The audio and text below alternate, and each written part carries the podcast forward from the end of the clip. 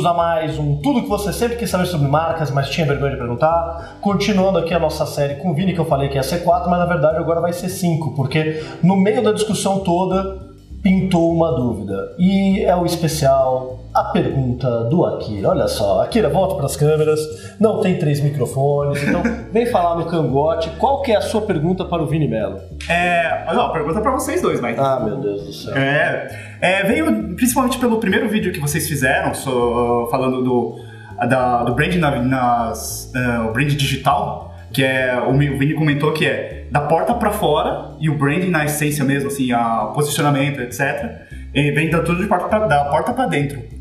A minha questão é em casos acidentais, como por exemplo, uh, eu acredito também que seja o caso acidental, que é da escola, que o Desce Redondo veio de campanhas e tal, e eles incorporaram isso na, no, no, como, como posicionamento. Eles incorporaram aquilo. Ele tá nervoso, mas tá tudo bem. E uh, o exemplo que você falou do ponto frio, que é, eles fazem uma, um trabalho de mídias digitais muito bacana, mas que não é transferido para o real. Uhum. Qual, é a, qual, é a opinião que você, é, qual é a opinião de vocês sobre isso? E qual é a validade dessa, dessas manifestações externas para a composição de, da marca? Ah, agora só fazendo mais um gancho de outro exemplo que eu lembrei agora, é, agora a Brahma está entrando com uma campanha de rótulos nostálgicos, as, é, uma, rótulos históricos. Ele está pegando uma questão de nostalgia dentro dessa da composição de marcas dele, de marca deles, mas assim, está manifestado nas campanhas. Uhum. Até onde isso é válido ser incorporado, não, qual é a opinião? Será, é, até onde tem, existe a validade disso?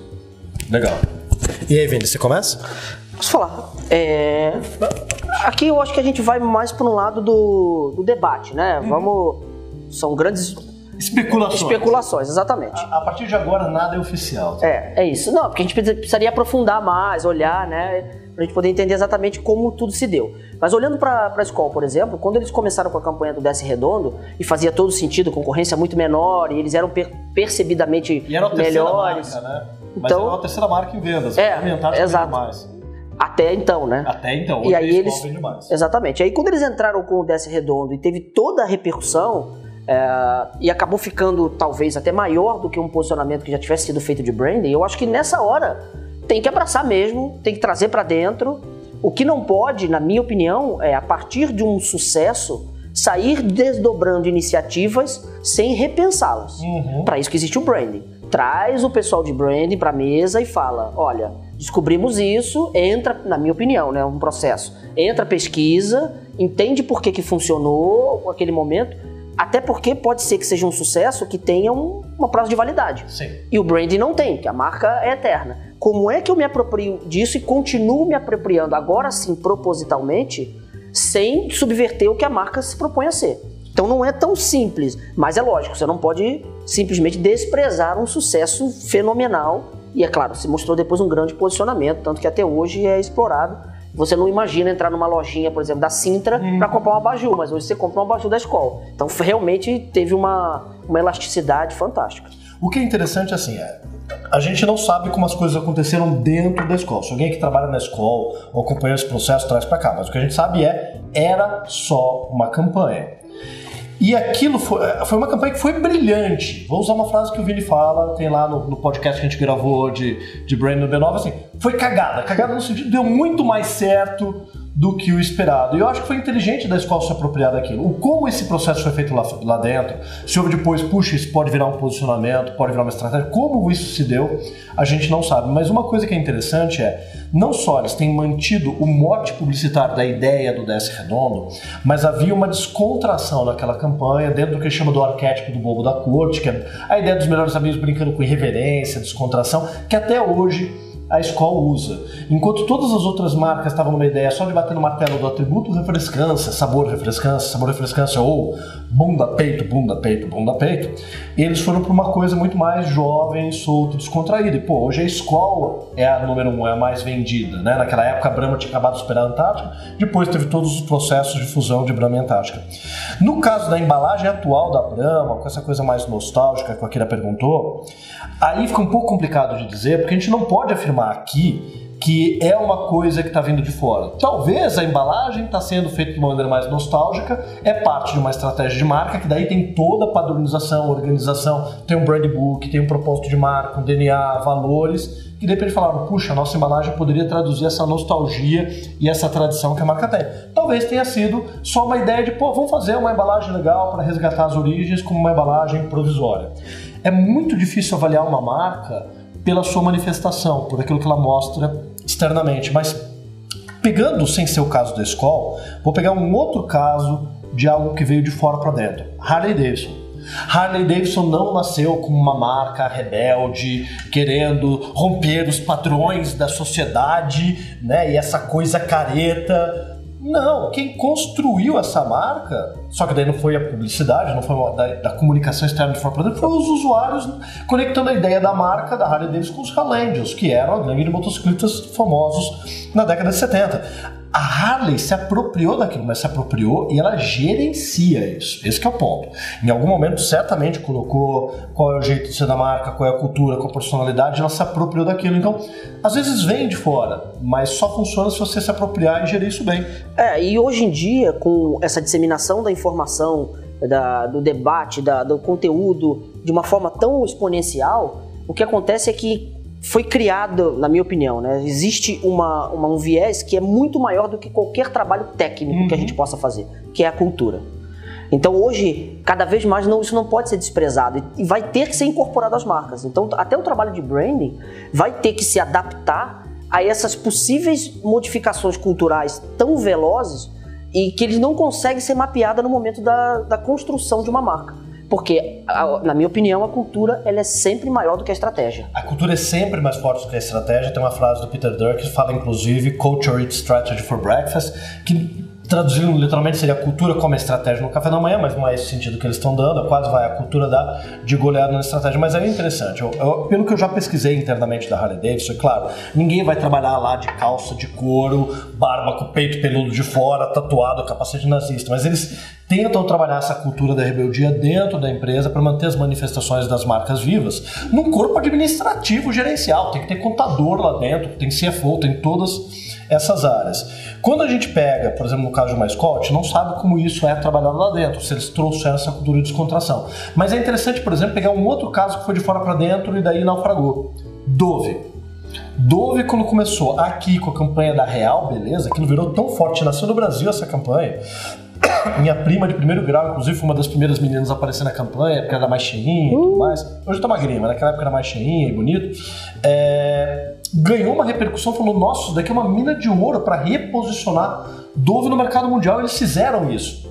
Mas como não tem esse lado da cultura real lá dentro, de ser uma empresa que pensa e valoriza a, a, a imagem feminina, um empoderamento feminino, chega um momento e fala assim, pô, como é que a gente pode mais ganhar, ganhar mais dinheiro com essa marca? Meu, vamos lançar Dove Homem.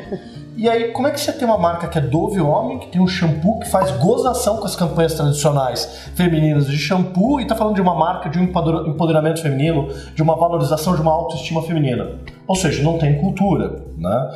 E um outro exemplo, caso que às vezes a gente tem que falar que às vezes com essa ideia do vem de fora, nem sempre o trabalho de branding é criado dentro de uma empresa com aquela ideia do vamos desenvolver o nosso posicionamento, vamos criar a nossa essência e vamos gerenciar. Às vezes vem de fora no sentido de que vem do dono, mas ele consegue criar uma cultura a partir daquilo.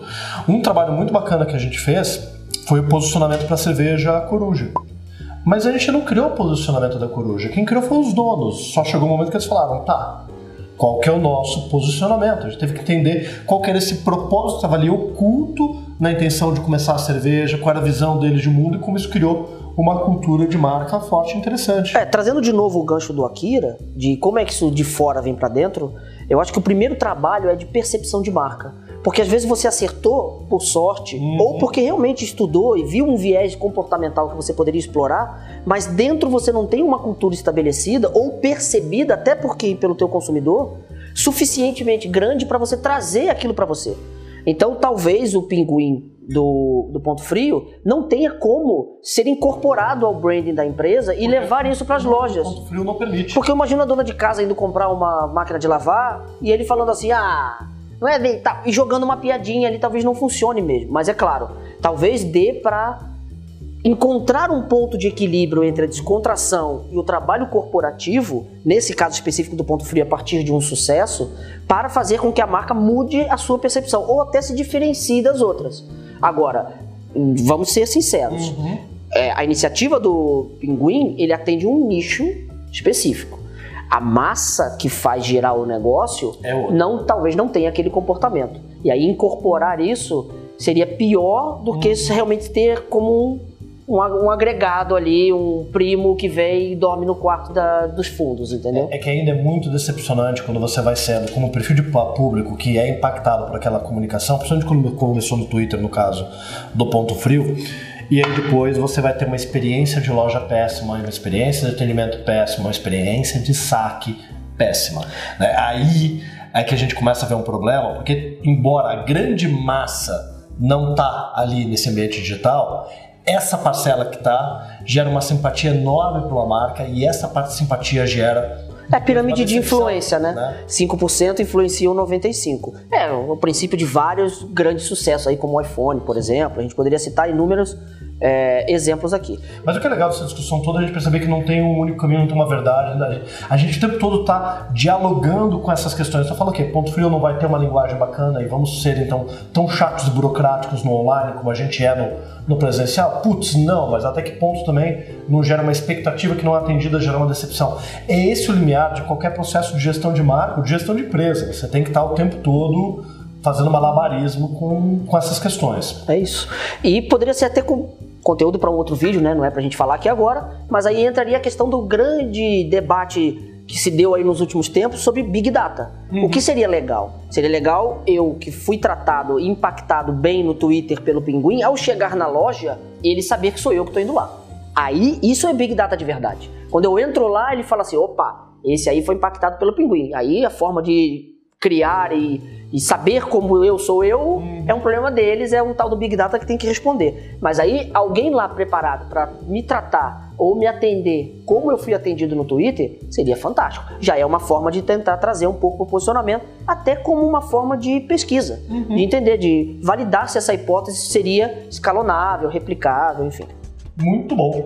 Então esse foi mais um Tudo que você sempre quis saber sobre marcas, mas tinha vergonha de perguntar. Aqui com especial A Pergunta do Akira.